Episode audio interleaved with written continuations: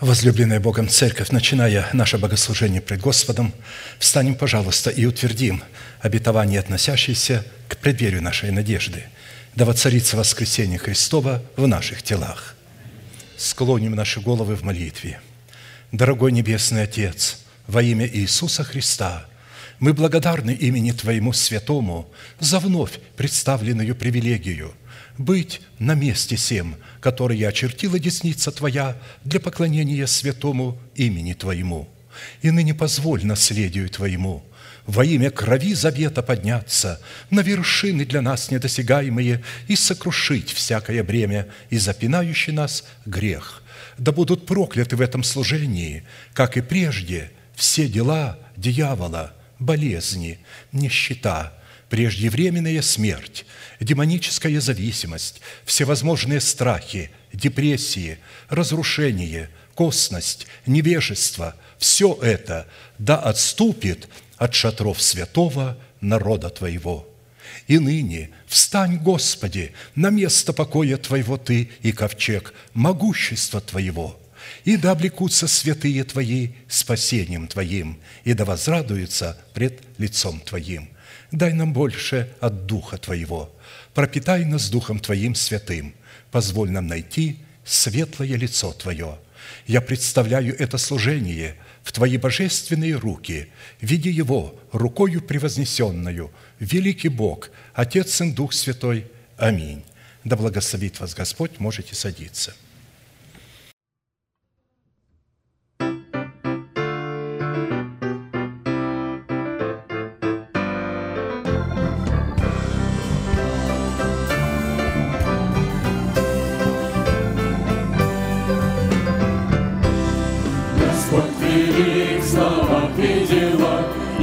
Милости нет конца. Пусть на земле и на небесах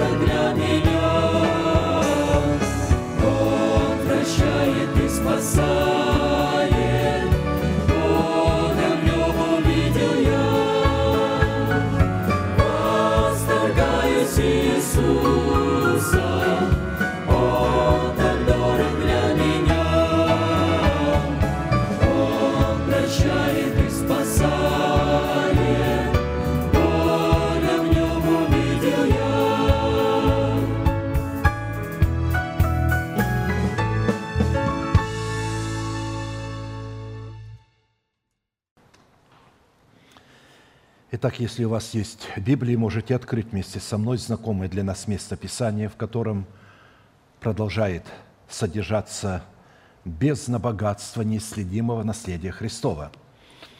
Матфея, глава 5, стихи 45-48. «Да будете сынами Отца вашего Небесного, ибо Он повелевает солнцу своему восходить над злыми и добрыми и посылает дождь на праведных и неправедных. Итак, будьте совершенны, как совершен Отец ваш Небесный». Проповедь, которую я хочу продолжить, так и называется «Призванные к совершенству». Мы знаем, что эта обетованная заповедь является наследием святых всех времен и поколений. И адресована эта заповедь Христом сугубо или же исключительно только своим ученикам. А посему люди, не признающие над собой власти конкретного человека, посланного Богом, к наследию этой заповеди еще никогда не имели и навряд ли уже когда-нибудь смогут иметь. В связи с исполнением этой повелевающей заповеди мы остановились на назначении праведности Божией, праведности Божией в сердце человека. Какие цели призвано преследовать праведность Божия, пребывающая в нашем сердце, а в частности на том, что назначение праведности Божией в нашем сердце, принятой нами в разбитых скрижалях заветов, которых мы законом умерли для закона – чтобы жить для умершего и воскресшего, чтобы таким образом получить утверждение своего спасения в новых скрижалях завета в формате закона Духа жизни, чтобы дать Богу основания не прежним законам даровать нам обетование, чтобы быть наследниками мира, но праведностью веры, подобно тому, как Он это даровал Аврааму и семени его. Ибо не законом даровано Аврааму или семени его обетование быть наследником мира – но праведностью веры. Римлянам 4.13. Мы отметили, что праведность веры определяется по послушанию нашей веры, вере Божией, представленной в благовествуемом слове посланников Бога во главе с человеком, представляющим для нас отцовство Бога. Вера Божия – это то, что мы слышим. Вера от слышания Слова Божия. Не от того, что мы читаем, а от того, что мы слышим, при условии – что мы приготовили наше сердце к слышанию. А приготовить – это значит иметь очищенное сердце от мертвых дел. Сердце, не очищенное от мертвых дел, не способно будет слышать это слово. Оно будет течь, оно будет идти, а люди будут глухими, они не будут воспринимать, они не будут понимать и разуметь сердцем. А посему наша вера – это послушание благовествуемому Слову тех людей, которые являются устами Бога и носителями откровений Божиих. А посему обетование мира Божьего дается только тем людям, которые облекли себя в достоинство учеников Христовых, что позволило им повиноваться порядку Бога, в соответствии которого Он посылает нам свое Слово через уста посланников Бога. Таким образом, завет мира в сердце человека – это результат послушания его веры, вере Божией в словах посланников Бога. В связи с этим мы с вами остановились на исследовании признаков стезей правды в сердце человека, направленных к Богу, которые обнаруживают себя в Доме Господнем. Блажены живущие в Доме Твоем. Они непрестанно будут восхвалять Тебя. Блажен человек, которого сила в Тебе и у которого в сердце стези направлены к Тебе. Псалом 83, 5, 6. При этом мы отметили, что невозможно направлять человека на стези правды против его воли – если он не разумеет и не отличает стезей правды от стезей своего собственного ума или от стезей нечестивых и беззаконных людей, поддерживающих нечестивых. В связи с этим мы остановились на рассматривании стезей правды, которые обнаруживают себя в сердце человека в неведомых следах Господних, когда он позволяет Святому Духу вести себя к цели усыновления своего тела искуплением Христовым рукою Моисея и Аарона. Боже, свят путь Твой! Кто Бог так великий, как Бог наш? Путь Твой в море, и стезя Твоя в водах великих, и следы Твои неведомы. Как стадо вел Ты народ Твой рукою Моисея и Аарона. Псалом 76, стихи 14, 20, 21. Итак, святой путь, которым Бог вел свой народ сквозь море, состоял в его неведомых следах, При этом мы отметили, что на иврите «след» означает отпечаток или оттиск ноги или лапы на какой-либо поверхности. От корня этого слова произошли такие выражения. Следопыт, изучающий характер следов. Следователь, который изучает следы, а значит, это следовать по направлению следов и следить за направлением следа. То есть там нет личности, там остались только следы этой личности. Как узнать, кому принадлежит этот след? Куда он направляет? Каков характер этого следа? И следовать по этому следу. Личность уже ушла, она прошла, и идти по этим следам. Легко идти, когда вы видите человека конкретно, и идти за ним. Но если его нет, а есть только следы, но там же есть следы еще многих людей и многих зверей. Как же отличить след того, за которым нам надо следовать, от следов зверей и других человеков, которые имеют звериную природу? В имеющейся констатации следы Бога в великих водах нашего сердца – по которым Бог ведет нас рукою Моисея и Аарона к усыновлению нашего тела искуплением Христовым по своему характеру, как мы с вами уже прочитали, определяются как следы неведомые. Образ косноязычности Моисея, которую изъяснял Аарон, ведя нас по неведомым следам Бога к усыновлению нашего тела искуплением Христовым, это образ косноязычности Тумима, которую открывает в нашем сердце Урим. То есть истина, которую мы принимаем в сердце, она представлена в косноязычности Моисея. Она не совсем понятна нам. И нам необходим Аарон, прообраз Урима, прообраз Святого Духа, который мог бы раскрыть, потому что он понимает эту косноязычность, этот иной язык Бога. Косноязычность Моисея образно представляла ангельский язык Бога, иной язык, который для людей казался неприятным. Ну что он спотыкается на каждом слове? Но Бог сокрыл там великую славу. Идя по неведомым следам Бога посредством полномочий Тумима и Урима означает быть водимым Святым Духом, что является доказательством того, что мы дети Божии. Потому что только дети Божии водятся Святым Духом – ибо все водимые Духом Божиим суть сыны Божии. Не все крещенные Духом Святым со знамением иных языков, или же не все крещенные водой и Духом Святым и огнем. Здесь не говорится о крещениях, здесь говорится о вождении. Крещение может стать не крещением. Оно может утратить свою силу, если человек понадеется, что крещение является духовностью – Крещение не является духовностью. Это всего лишь навсего орудие, которое дано нам, чтобы стать духовными. И если мы неправильно употребляем это орудие и не знаем вообще, для чего это орудие, то мы будем подобны человеку, который не умеет управлять автомобилем и которому подарили автомобиль, а у него нет ни прав на вождение автомобилем, ни знания, как его водить. И вот он стоит у него в гараже, он периодически открывает его, стирает пыль и радуется, у меня есть автомобиль. Вот так вот люди радуются, получившие крещение Духом Святым.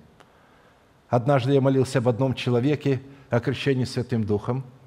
Он принял, исполнился Святым Духом, стал говорить, и вдруг лицо его помрачнело, и он посмотрел на меня. Я спрашиваю, что случилось? Он говорит, я не испытываю радости. Я говорю, а с чего ты взял, что ты должен испытывать радость? Ты уже радость испытал, когда покаялся. Мы радость испытываем в источниках спасения. А теперь это сила, это не радость, это сила. Притом такая сила, которую невозможно ощутить физически.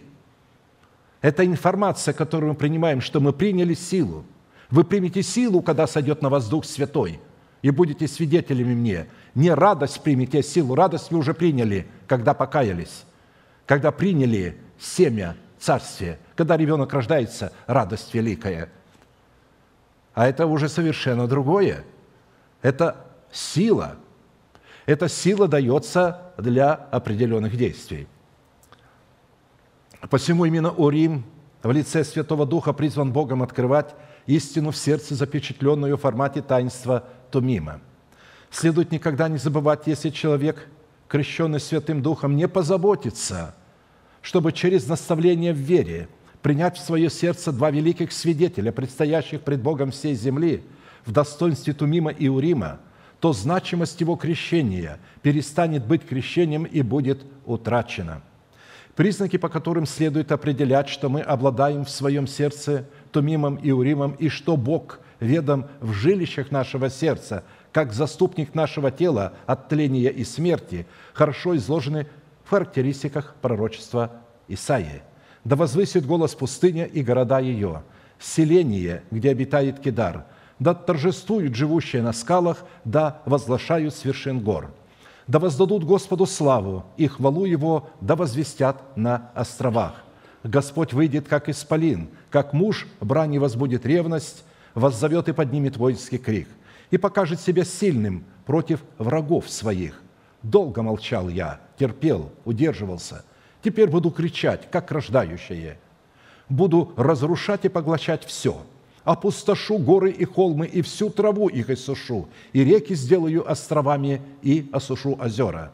И поведу слепых дорогою, которой они не знают, неизвестными путями буду вести их.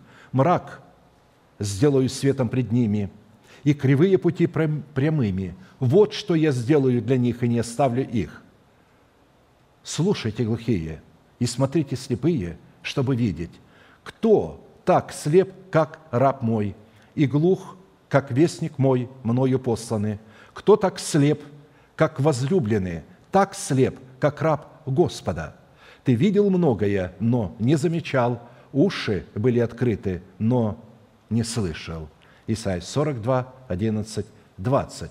Чтобы вести человека неведомыми путями, ему нужно обрести достоинство слепоты и глухоты, которыми обладал наш вождь и совершитель веры Иисус.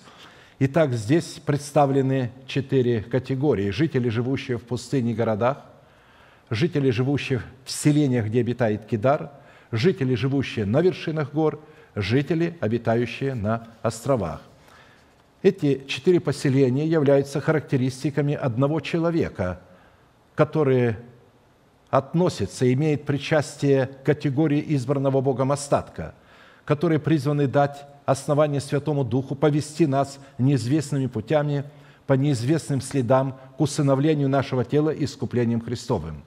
И чтобы дать основание Святому Духу выйти как исполину и как мужу брании, чтобы он мог разрушить державу смерти в наших телах, которая является оружием ветхого человека, на которое он уповает. Мы обратили наше внимание на четыре действия этих четырех характеристик в нашем сердце в плоде правды.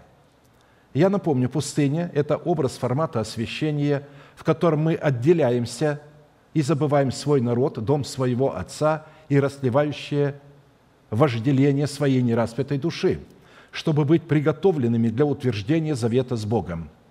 Города пустыни – это формат нашего посвящения, в котором мы в согласии заключенного с Богом завета отделены от всего того, что по своей природе является не святым. Город – это нечто обнесенное стеною, отделенное.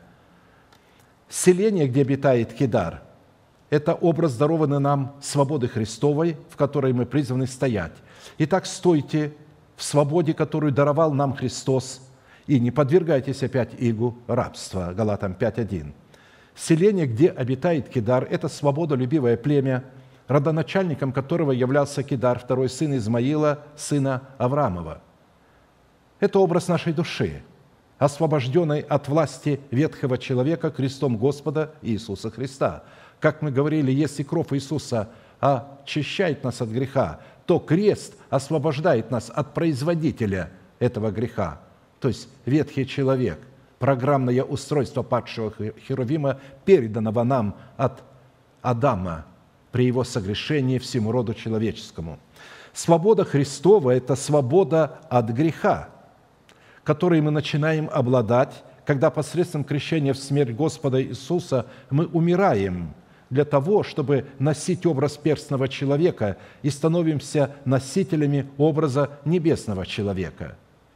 Уже сейчас в смертных, тленных телах мы становимся носителями небесного тела. А посему фраза «да возвысит голос селения, где обитает Кидар» – это повеление представить члены тела своего в рабы праведности, так как мы раньше представляли их в рабы греха. Жители, живущие на вершинах гор – это образ святых, или же характеристика святых, живущих обетованиями, относящимися к преддверию нашей надежды, дающих нам гарантию на встретение с Господом на воздухе – когда Он придет прославиться во святых Своих в день онны. Обитающие на островах – это характеристика формата посвящения, которая оберегается водами освящения. И такими водами освящения, омывающими наше посвящение Богу и стоящими на страже нашего посвящения Богу, является плод правды, представленный в нашем сердце в обетованиях, относящихся к преддверию нашей надежды – вот наследие от Господа – дети, награда от Него – плод чрева, что стрелы в руке сильного, то сыновья молодые. Блажен человек, который наполнил ими колчан свой. Не останутся они в стаде, когда будут говорить с врагами в воротах. Псалом 126, 3, 5. Я помню, я вырос в собрании, где это место Писания представлялось для бесконтрольного рождения – Сколько Бог даст детей, столько и будет. Это Бог дает детей. Я задавал вопрос, а нечестивым тоже Бог дает детей? Когда проститутка рождает ребенка уже э, с этим, это тоже Бог дает, не кощунствуй. А когда вы дочерей рождаете, тогда что? Здесь написано только о сыновьях. Здесь же не написано о дочерях. Видите, а, а, люди, не понимая значения, что псалмы Давида почти все представлены в формате иносказания и притчи. Здесь же явно видно. Он прямо говорит, что стрелы в руке сильного – это же прообраз, то сыновья молодые. Видите, такими сыновьями молодыми призваны обладать и мужчины, и женщины, потому что во Христе нет мужского пола и женского – сыновья молодые – это когда вы исповедуете веру Божию. Потому что семя – это слово. Как видите, когда женщина начинает исповедовать веру Божию, которую она приняла в свое сердце, она становится вот э, этим человеком, который имеет вот этих сыновей молодых. Она исповедует обетования Божие, на которые она опирается. А когда мы принимаем эти обетования, то уже независимо от того, мужчины мы или женщины – мы все демонстрируем женскую функцию. Потому что, чтобы принять семя для оплодотворения своей яйцеклетки, необходимо иметь эту функцию. Как видите, все мужчины и женщины в духе обладают функцией вот этой принимать. Но для того, чтобы принимать, как мы говорили, нужно обладать этой яйцеклеткой созревшей, которая Писании называется очищенное сердце, чистое сердце, очищенное от мертвых дел. Вот оно и способно принимать семя жизни, семя Царства Небесного, а неочищенное не способно. Это младенцы, душевные люди. Мы говорим о духовных вещах, но люди, слыша эти слова, часто воспринимают это в буквальном смысле. Посвящение Богу, означенное в следовании к цели усыновления нашего тела искуплением крестовым будет вызывать сильную ярость наших врагов в лице ветхого человека с делами его. И чтобы сохранить свое посвящение усыновлению нашего тела искуплением крестовым от осквернения желаний плоти и помыслов, нам необходимо будет поставить стражу воротов своих уст в плоде нашего духа в достоинстве молодых сыновей – как оправдание к жизни, так и осуждение к смерти находится в плоде наших уст, которые являются воротами нашего естества и являются нашими сыновьями. Вот этими стрелами, которые будут вот в этих воротах охранять наши уста от того, чтобы мы не произносили каких-то других слов, потому что любое слово – это бумеранг, который возвращается к нам – Итак, давайте познакомимся с именами молодых сыновей, призванных в достоинстве плода нашего духа стоять на страже ворот наших уст для охраны нашего посвящения, означенного в усыновлении нашего тела искуплением Христовым. И вот эти сыновья, плоть же духа, плоть чрева. Здесь написано «награда от него плоть чрева». Это наследие от Господа. Плоть же духа – любовь, мир – радость, мир, долготерпение, благость, милосердие, вера, кротость, воздержание. На таковых нет закона. Галатам 5, 22, 23. Именно эти девять сыновей являются определением состояния и атмосферы пустыни в нашем сердце, которыми омывается и охраняется наше посвящение усыновлению нашего тела искуплением Христовым, в котором Бог будет говорить к нашему сердцу, чтобы в этом посвящении дать нам наши виноградники и долину Ахор. И прежде чем я прочту это место, наверное, все вы видели не семисвечник, а девятисвечник. В Израиле а, очень сложно найти семисвечник. Мало, но везде девятисвечник. Почему-то они больше к этому благоволят. Потому что а, это и одновременно и дары Святого Духа – и это одновременно плод.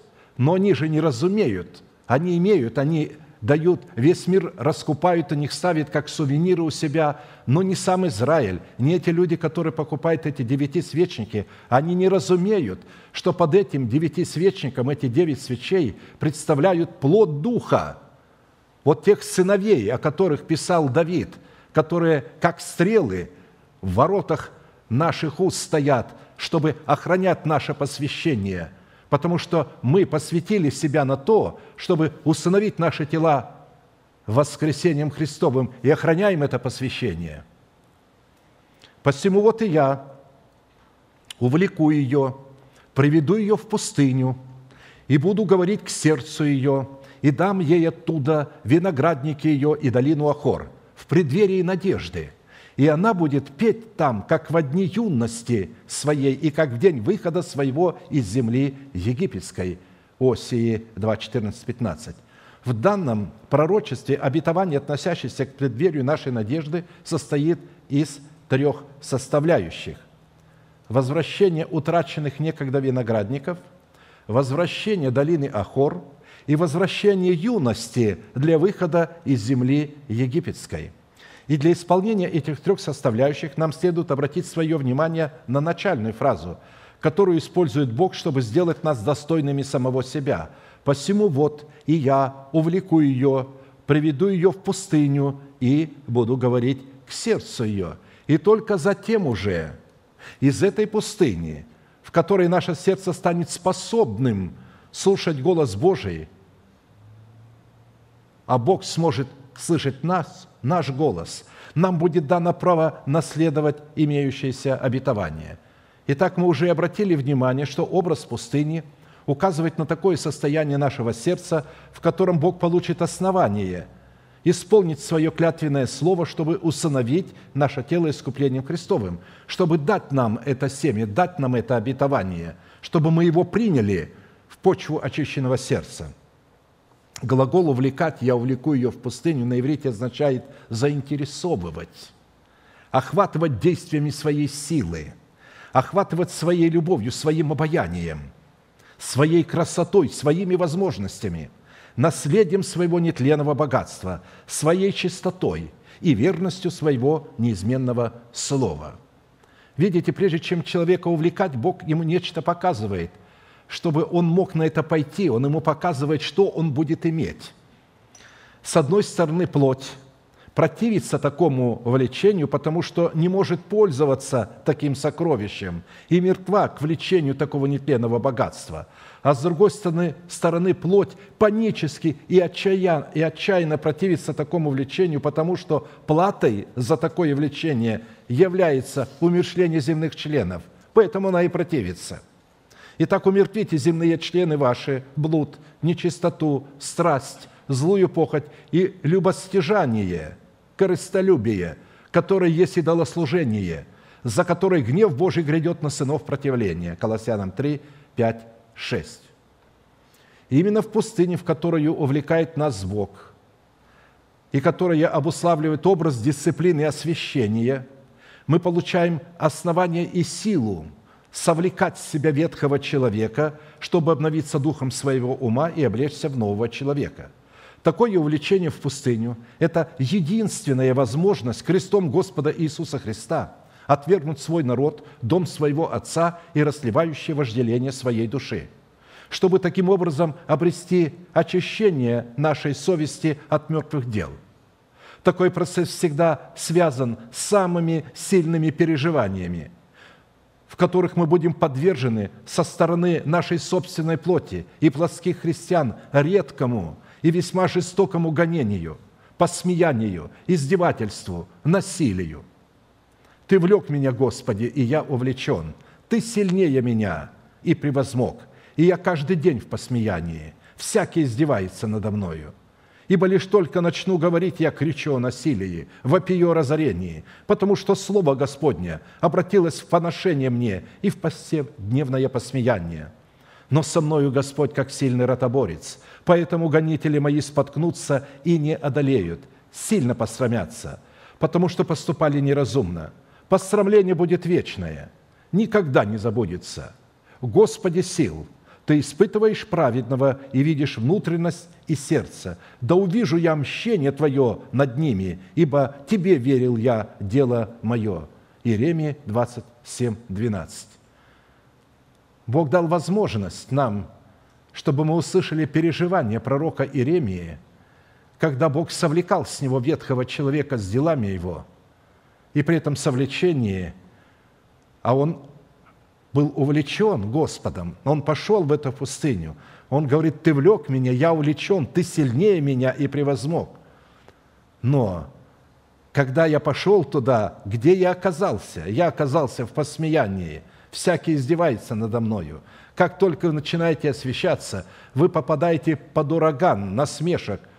Не мира. Мир чтит людей, которые освещаются, чтобы вы знали – когда он их видит, потому что они для него свет, он с удивлением на них смотрит и преклоняется пред ними. Но те люди, которые находятся в церкви, душевные люди, они ненавидят. Я это говорю как человек, все это испытавший на себе. Я был маленьким ребенком. И когда я был отроком и заходил в собрание, церковь начинала колебаться и плакать от присутствия Божьего, которое было на мне. Я всех их видел ангелами. Я никогда не видел никаких поползновений грехов. Они были, но я их не видел. Я их рассматривал ангелами. Я шел в церковь, как на праздник. Мое сердце всегда влекло туда.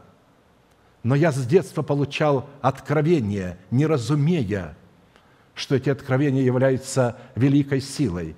И когда я просто начинал говорить, люди начинали приходить в панику. Откуда, говорит, это у него? А мне казалось, что это все понимают. Читаешь, это ясно видно. Но когда я стал подрастать и стал юношей, я заметил для себя нечто неприятное. Я сказал, нет, этого не может быть. Однажды на братском один брат нечто сказал, колкое в мой адрес. Из-за зависти. До этого они не завидели, когда я был ребенком, отроком, но когда я уже стал юношей, стал подрастать, тогда стала у них открываться зависть. А я ее раньше не видел. И когда я стал замечать, это меня в панику стало вводить. А потом, когда я увидел открытую, неприкрытую зависть и ненависть, прикрытую какими-то благими словами – я поколебался, не в вере. Но когда я встречался с людьми этого мира, они совершенно по-другому реагировали на меня и на мое освящение. Когда я отказался от присяги, на меня с восторгом смотрели солдаты и офицеры высшего ранга. Но служителя церкви Тбилисской церкви, где я находился, сказали мне, что ты делаешь? Они встретились со мною это будет поношение на всю церковь, если ты откажешься от присяги.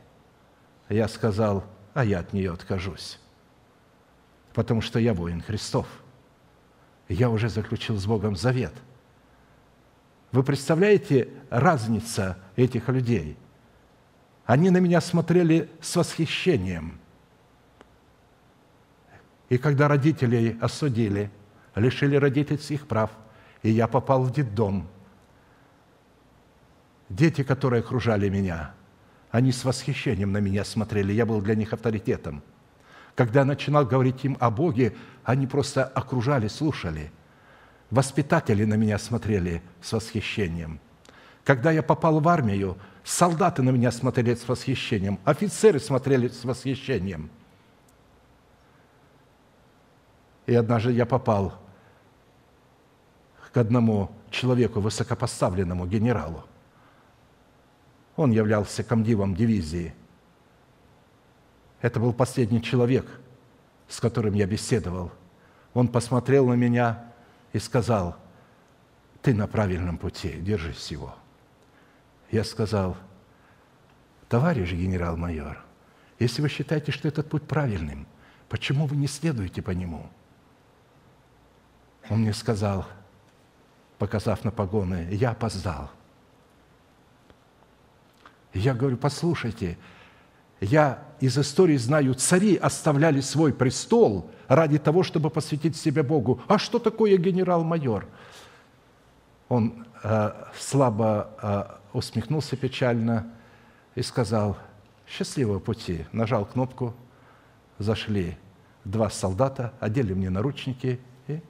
Это когда меня уже посадили. И когда я попал в камеру. Первое, когда я зашел, меня спросили, какой ты масти?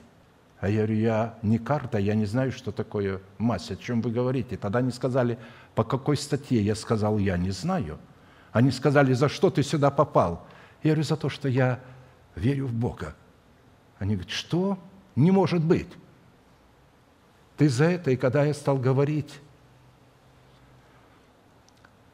вот вся, а там было около 50, 50 человек, большая камера, они все были шокированы. Они слушали с удивлением. Попросили спой, я стал петь. Они дали мне возможность, чтобы я ходил, там по очереди ходили, потому что места для ходьбы было мало. Я посмотрел, как приоткрыл дверь охранявший, охранник, и тоже слушал. И вор в законе, который управлял этой камерой, сказал, это святой человек. Если кто-то из вас в его присутствии заругается матом, голову оторву. Преступники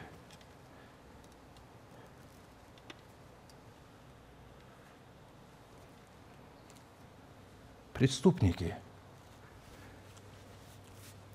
не матерились в моем присутствии. Это не единственный случай, когда ко мне подходили преступники и говорили, поклоняясь мне, можно я посижу около тебя? Когда я сижу около тебя,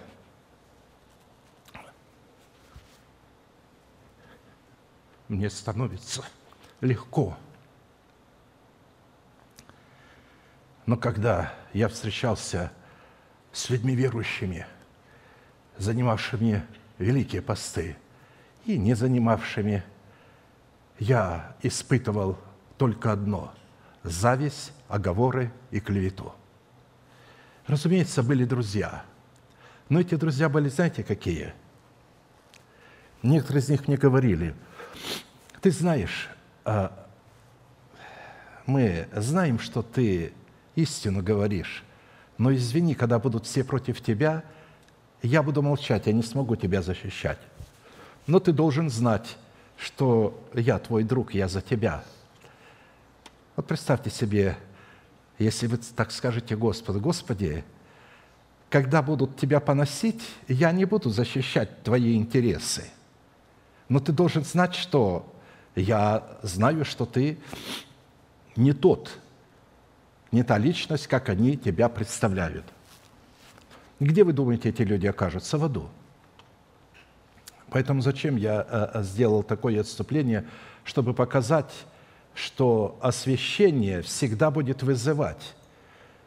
Именно освященные люди получают Божье помазание особое и вызывают зависть у людей, зависть у верующих людей и восхищение у людей неверующих. Вы – свет миру. Вы становитесь светом миру только тогда, когда происходит совлечение ветхого человека. Только после этого вы становитесь светом для мира. А поэтому вот это состояние, которое испытал Иеремия, он испытал не от народов языческих, а от своего народа. Когда языческие цари, иноземные народы за грех Израиля захватывали Израиль в плен – они в буквальном смысле становились на колени пред пророками Израиля и поклонялись им. И говорили им, вы свободны, вы можете пойти со мной, и я буду питать тебя за царским столом своим, и я буду чтить тебя. Волос твоей головы не упадет на землю. Хочешь оставаться здесь, оставайся здесь. Тебя также никто не тронет. И я повелю моим правителям, чтобы тебе давали все необходимое, но тебя не трогали – вот так они относились к пророкам израильским. А Израиль относился к своим пророкам. Вот этот человек был брошен в яму с грязью и был погружен по пояс в грязь во рву за то, что он сказал правду именем Господним, истину царю израильскому. И только евнухи, понимая, что что-то произойдет, когда уже царь Вавилонский окружил, он сказал, он умрет там, надо вытащить его – и они взяли одежду, связали одну другую туда и сказали, обвяжи себя ею, потому что если он будет держаться, он не сможет. Это была такая грязь, что она затягивала тебя туда. И человек так умирал от жажды и от голода в этой грязи. И они его вытащили и таким образом спасли. Вот так относятся к пророкам Всевышнего и сегодня в церкви – к сосудам, так называемым пророческим, относятся по-другому. Перед ними благоговеют и ставят их выше написанного слова. Так называют их пророческие сосуды. На самом деле это не так. Вы прекрасно знаете, что каждый из вас является пророческим сосудом. Каждый. И все вы призваны пророчествовать по мере веры. Вы не все пророки, но вы все пророчествующие – Пророчество – это знание, которое вы получили и которое вы исповедуете пред Богом по мере веры и друг перед другом увещевая, назидая, наставляя друг друга. Итак, процесс освящения, приводящий наши сердца в состояние пустыни, это время, когда Бог испытывает наше сердце и взвешивает нас на весах своей правды – чтобы одновременно дать нам увидеть мщение над нашими врагами и установить наше тело искуплением Христовым. Итак, первая составляющая в установлении нашего тела искуплением Христовым – это возвращение некогда утраченных нами наших виноградников. Возвращение нам некогда утраченных нами виноградников. После того, когда мы обрели в своем сердце атмосферу пустыню, это восстановление правосудия в воротах наших уст – Виноградник Господа Саваофа есть дом Израилев и мужа Иуды, любимое насаждение его. И ждал он правосудия, но вот кровопролитие, ждал правды, и вот вопль. Исайя 5:7. Почему Бог забрал виноградники, которые Он обнес оградою – Исаия воспел этот виноградник, «Воспою возлюбленному моему песнь о винограднике возлюбленного моего». Он насадил его на вершине уточненной горы, обнес его оградою, сделал в нем точило, насадил отборные лозы и ждал, когда он принесет плода. Он принес дикие ягоды. И он сказал, что сделать мне с виноградником моим, мужа Иуда Иерусалима, рассудите меня – я сделал для него все, а он обратился против меня. Вот что сделаю ему, разрушу ограду его. И пусть звери лесные уничтожают его и забросаю его камнями. Вот что произошло. Бог ждал правосудия. Вместо правосудия он получил лицемерие. Двойные стандарты, зависть. И он разрушил такой виноградник. А теперь он говорит, в преддверии надежды, перед тем, как я явлюсь на облаках небесных, чтобы взять тебя, я возвращу тебе виноградники твои. И это он говорит не всем подряд, а избранному им остатку. Те, которые ожидали его, те, которые совлекли с себя ветхого человека – Вторая составляющая в установлении нашего тела искуплением Христовым – это возвращение некогда утраченной нами долины Ахор, наводящей на нас ужас и неприятное воспоминание. Ахан, сын Хармия, сын Завдия, сын Азары, из колена Иудина нарушил закон Моисея, покусившись на святыню Господню за то, что гнев, за что гнев Господень и возгорелся на всего Израиля. И чтобы утихла ярость – гнева Господня все израильтяне вывели его на долину Ахор и побили его камнями, и все, что было у него камнями, побили и сожгли их огнем, и наметали на них камни. Иисус и все израильтяне с ним взяли Ахана, сына Зарина, и серебро, и одежду, и слиток – золото, и сыновей его, и дочерей его, и волов его, и ослов его, и овец его, и шатер его, и все, что у него было, и вывели его на долину Охор. И сказал Иисус, «За то, что ты навел на нас беду, Господь на тебя наводит беду в день сей». И побили его все израильтяне камнями, и сожгли их огнем, и наметали на них камни, и набросали на него большую груду камней, которая уцелела до сего дня – После всего утихла ярость гнева Господня. Посему то место называется долиной Охор даже до сего дня. Иисуса Навина 7, 24, 26. Обратите внимание, все, что было у него, маленьких детей, грудных детей, отроков, отроковиц, его скот, волов его, весь все его имущество, вместе вот с этим – заклятым, что он взял.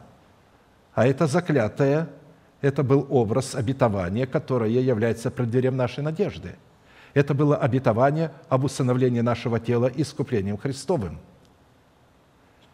Это была святыня Господня. Он ее взял незаконным путем. Он захотел этого, но взял незаконным путем. Он находился под законом, а это принадлежало людям под благодатью – Поэтому это была святыня Господня. Но он взял это и скрыл, закопал в центре своего шатра. Ему это очень полюбилось. Он этого очень захотел. И кажется, что это страшно, но Бог говорит, я возвращу тебе долину Охор. То есть, я воскрешу Ахана. Я воскрешу все, что было у Ахана – я воскрешу, потому что с Аханом народ израильский потерял обетование, относящееся к преддверию своей надежды. И Бог говорит, я тебе возвращу это в преддверии надежды. Это прообраз. Еще раз повторю, образом заклятого являлось обетование, которое призвано было установить наше тело искуплением Христовым. Чтобы войти в наследие имеющееся – имеющегося обетования необходимо было законом умереть для закона, чтобы получить право на власть воцарить в своем теле воскресение Христова, что и случилось с Аханом. Для того, чтобы обладать вот этим, что он взял, ему нужно было умереть законом для закона. И мы тоже умираем законом для закона, чтобы обладать этим обетованием. Умираем в смерти Господа Иисуса. Он был прообразом – между добычей увидел я одну синарскую одежду, прекрасную синарскую одежду, и 200 сиклей серебра, и слиток золота весом в 50 сиклей. Это мне полюбилось. И я взял это. И вот оно спрятано в земле. Среди шатра моего серебро под ним. Иисуса Навина 7:21. Обратите внимание, где спрятано? В земле он принял это обетование в почву своего сердца. Шатер – это его тело, образ тела. Когда мы принимаем это обетование, то для того, чтобы это обетование стало законным, нам надо законом умереть для закона. Образ синарской одежды. Почему это нам так полюбилось? Э, э, дело в том, что это обетование включает целую серию вот этих вот э, некоторых таких вкраплений прекрасных. Это не просто одиночное обетование, а отношения, имеющие, что мы принимаем усыновление своего тела искуплением. Принять усыновление, то для этого нужно принять синарскую одежду, которая является святыней Господней. Это образ оправдания, которое необходимо было принять в воскресении Иисуса Христа даром по благодати Божией. Христос Иисус предан был за грехи наши и воскрес для оправдания нашего. Римлянам 4:25.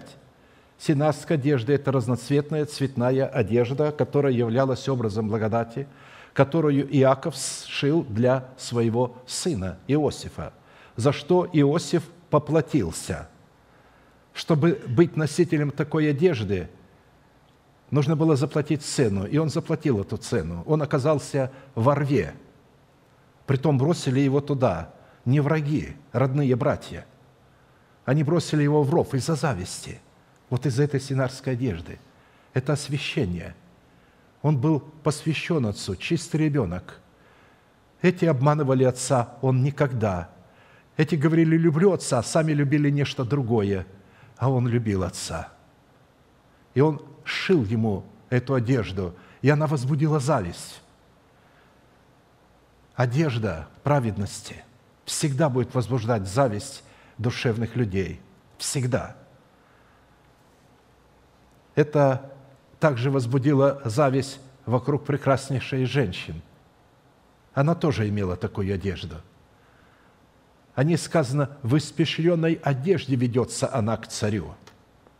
То есть вот в этой разноцветной одежде, сенарская одежда, это образ праведности, который мы получаем даром по благодати искуплением во Христе Иисусе – Образ 200 сиклей серебра, являющийся святыней Господней, за что Ахан умирал для того, чтобы получить затем это воскресение Христа, за что мы умираем. Это образ божественной теократии, призванной быть для нас покровом Всевышнего и сенью Всемогущего.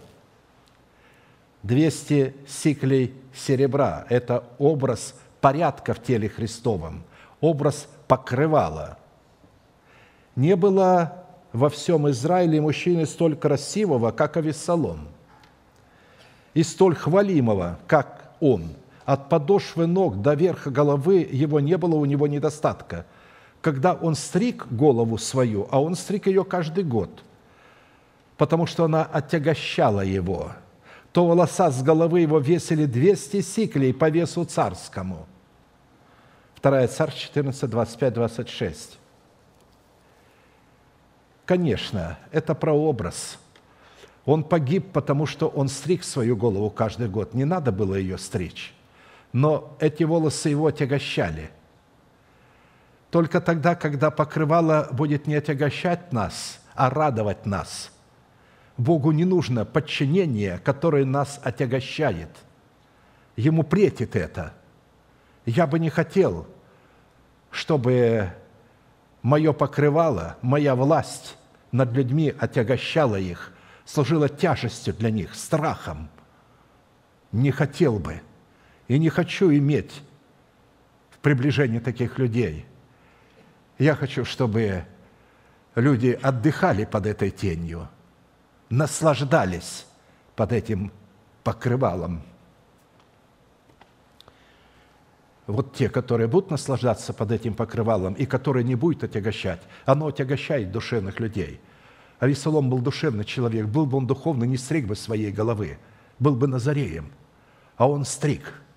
Да, был красивым, но стриг голову. Это прообраз.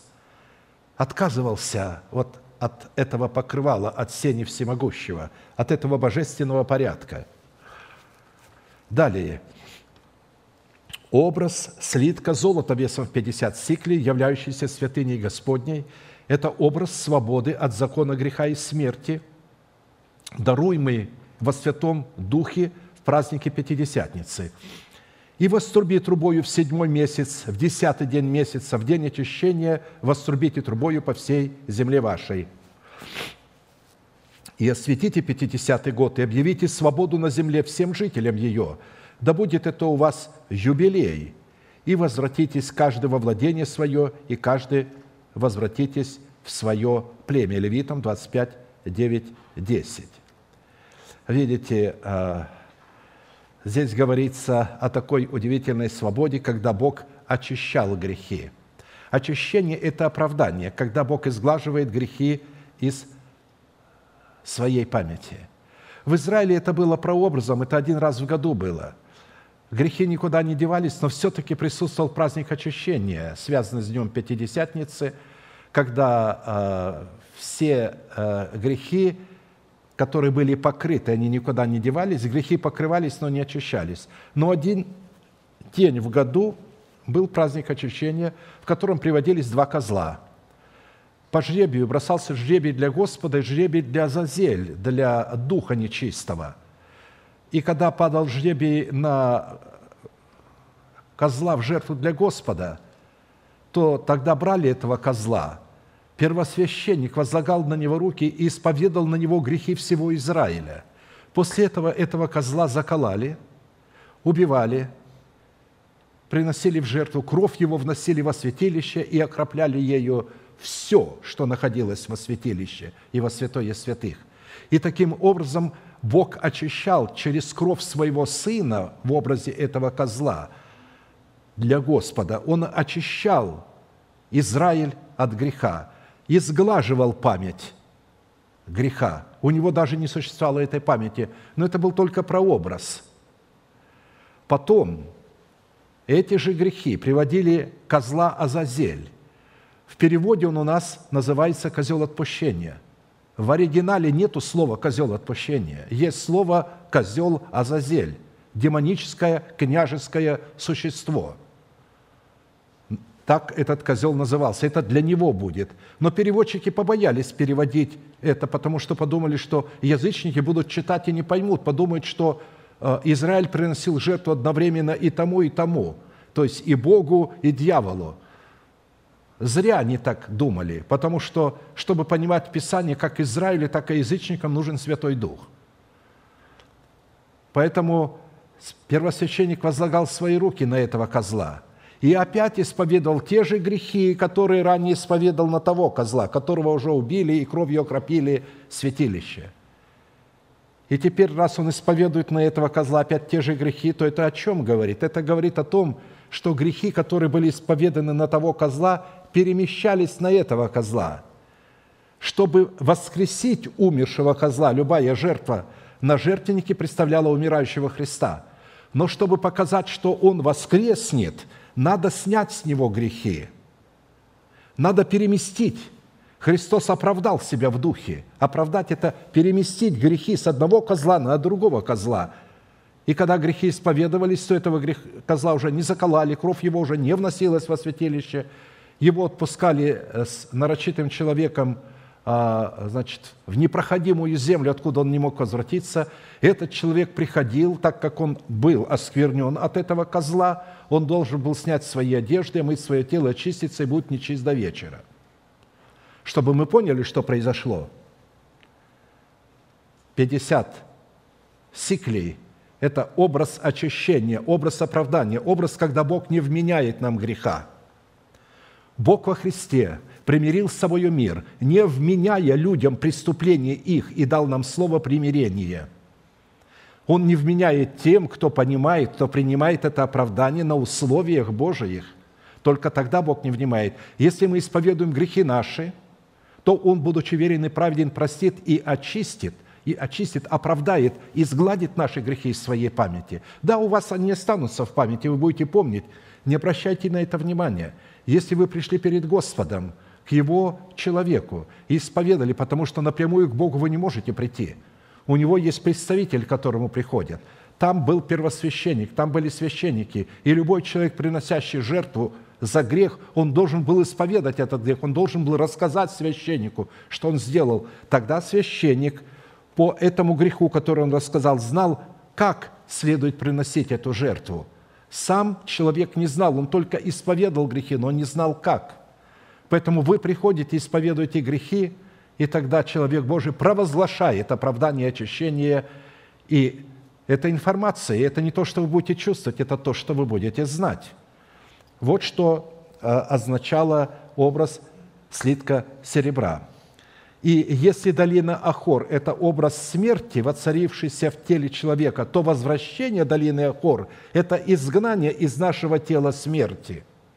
Или же наше освобождение от закона греха и смерти и наша гарантия для встретения с Господом на воздухе.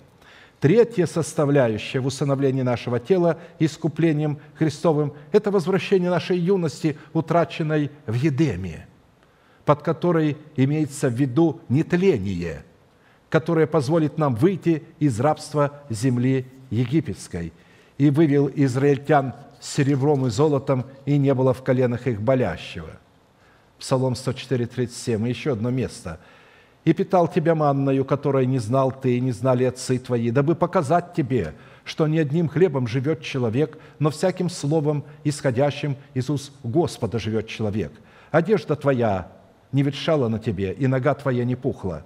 Вот уже сорок лет. И знай в сердце твоем, что Господь, Бог твой, учит тебя, как человек учит сына твоего. И так храни заповеди Господа, Бога твоего, ходя путями Его и боясь Его». Обратите внимание, здесь говорится о юности, когда ваше тело перестает распадаться. Потому что, когда мы рождаемся, только мы рождаемся, мы начинаем умирать в тот самый день мы начинаем умирать. Даже когда происходит зачатие, в тот самый день, в день зачатия нашего в чреве матери нашей, мы начинаем умирать. Давид сказал, в беззаконие зачат, и во грехе родила меня мать моя. Потому что семя отца содержит генетику, программу греха, переданную от Адама, вот этого ветхого человека – а здесь говорится, когда я тебя вывел, что я тебе дал? Здесь говорится, не было в коленах их болящего.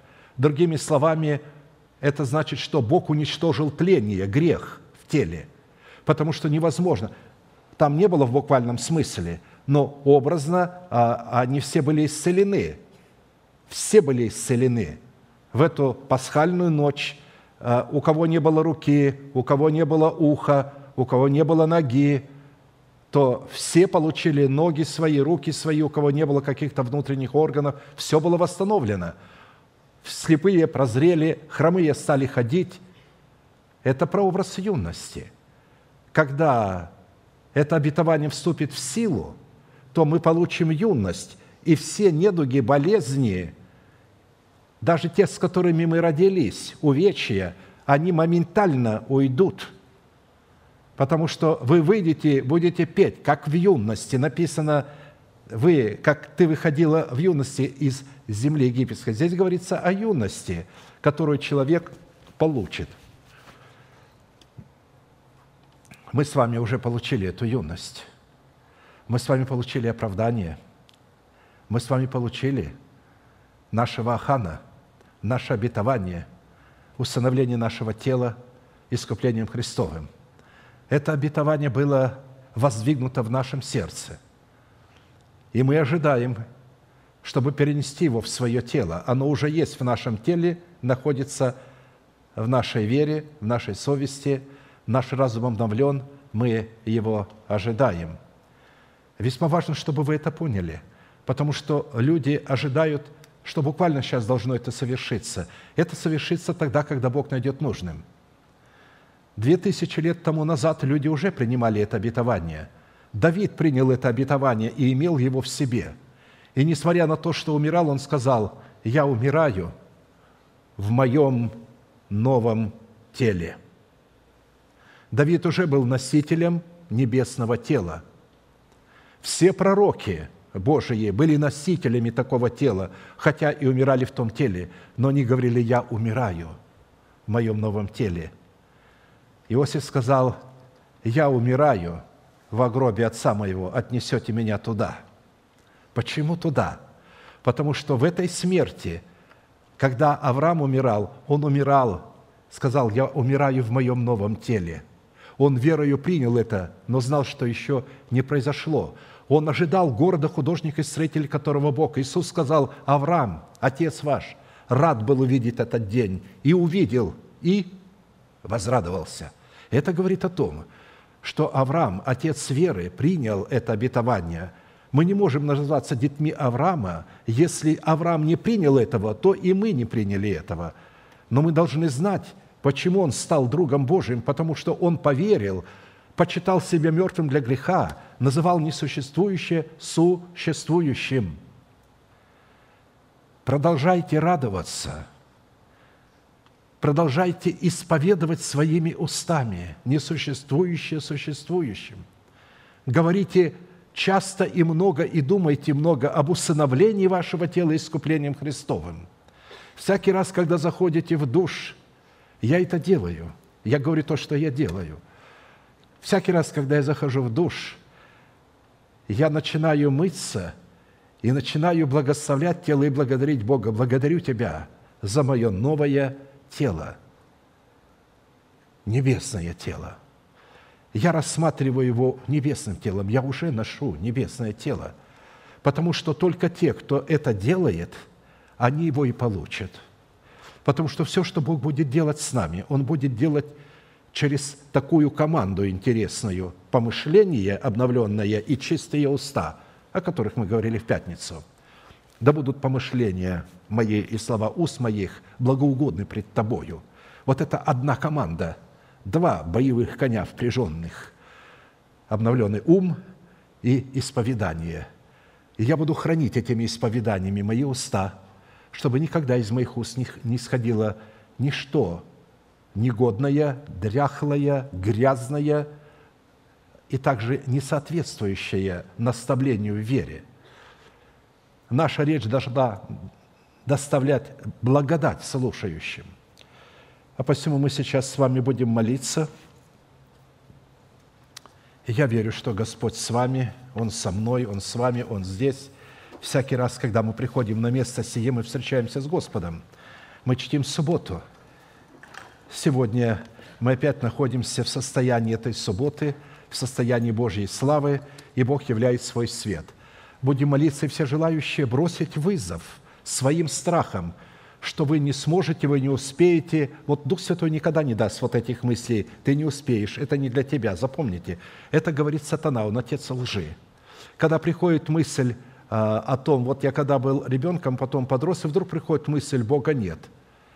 Я говорил, вот еще тогда, будучи ребенком, я не знаю, никто меня не учил, я усмехался и говорил, если бы его не было – ты бы мне не говорил об этом.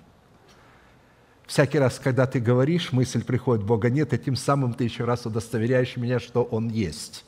Пошел вон! я знал, что всякая такая мысль, что за ней стоит дьявол. Почему я знал? Потому что я как-то вам рассказывал, будучи ребенком, я видел воочию ангелов Божиих, их работу, и я видел ангелов сатаны. Я видел ангелов Божьих. Я видел, как то там, то сям ангелы Божьи забирали людей с земли. И я говорил, Господи, я тоже хочу. И он говорит, тебе еще не время. И я знал, что... Я хотел, чтобы меня ангелы Божьи забрали от этой земли. Я видел, что каких-то людей Господь забирает. Я видел вот это своим духовным взором. Я верю, что то, что я говорю, это тоже видение, вы это тоже видите, образное мышление работает. Итак, мы склоним наши колено, кому возможно, кому невозможно, наши головы, будем молиться, и все желающие бросить вызов всякому греху, всякой зависимости, всяким страхам, всяким болезням. Мы ждем вас с алтаря, будем молиться, Господь, за вас, чтобы на этом месте очистить вас, убрать всякую вину, изгладить грехи из своей памяти, из вашей памяти. Аминь. Будем молиться.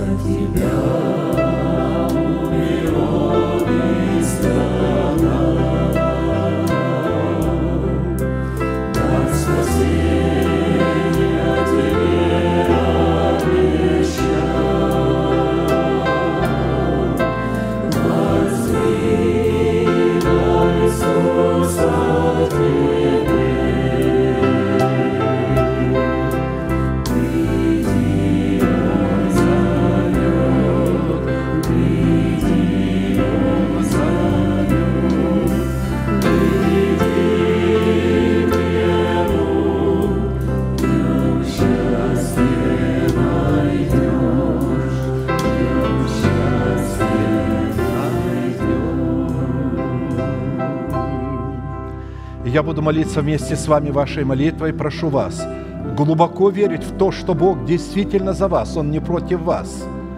У Него достаточно силы и возможности избавить вас от всякого рода зла и всякой зависимости.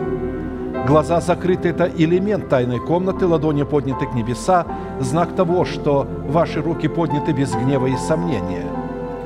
Итак, молитесь со мной, Небесный Отец. Во имя Иисуса Христа я прихожу к Тебе с болью в сердце. Ты видишь мои раны, нанесенные грехом. Ты видишь цепи, которыми я связан. Ты видишь в сети, в которой я уловлен. Прошу Тебя, освободи меня, избавь меня от греха, прости меня, очисть меня. Я люблю Тебя. Я принимаю Твое Слово.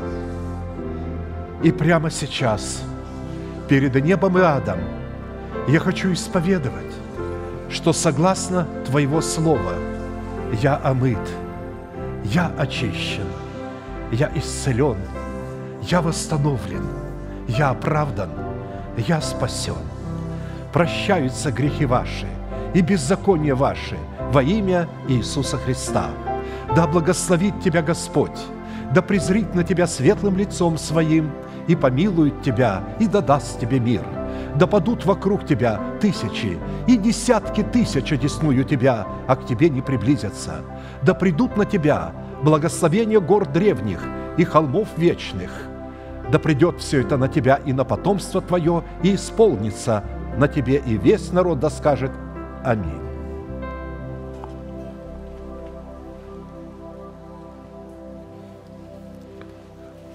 Бог бодрствует над Словом Своим, чтобы его исполнить в свое время.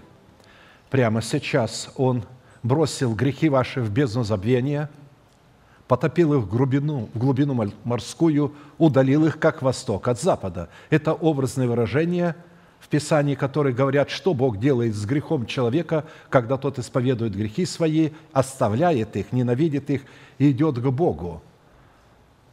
А посему вы можете радоваться, вам не нужно особенно чувствовать, вам нужно знать. И когда вы ваши знания начинаете исповедовать, да будет мне по слову Твоему, Господи, я оправдан, то тогда это начинает происходить. Давайте э, все вместе сделаем такое исповедание. Поднимите ваши руки вот так и вместе со мной произнесите это исповедание. Небесный Отец, во имя Иисуса Христа – я благодарю Тебя за мое оправдание. Я исповедую его как дар благодати. Я облекаюсь в него.